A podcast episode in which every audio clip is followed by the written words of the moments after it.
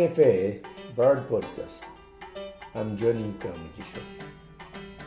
The bird for today is a gray cuckoo shrike.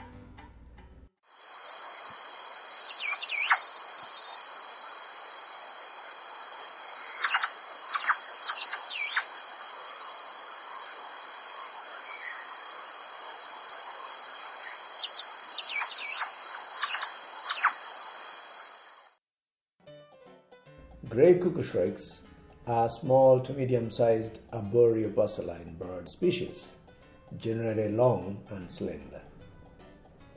They are predominantly grayish, although the wings are slightly darker, with blackish lores and chin, conspicuous large dark eyes with a pale eye ring.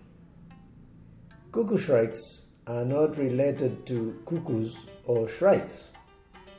The name probably comes from the gray color of many of the cuckoo shrikes. Some of the species bear a superficial resemblance to cuckoos and have a similar undulating flight. Gray cuckoo shrikes are forest dwellers and are 22 centimeters long.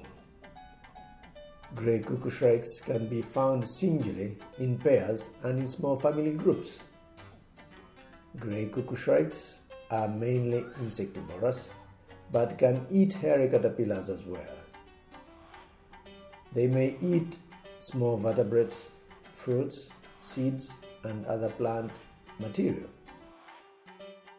They are territorial and maintain these territories year round. Grey cuckoo shrikes are believed to be monogamous, with the pair bonding throughout the year.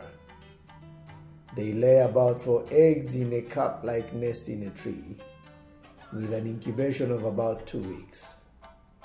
They can be found in forests like Bwindi, Echuya, among others.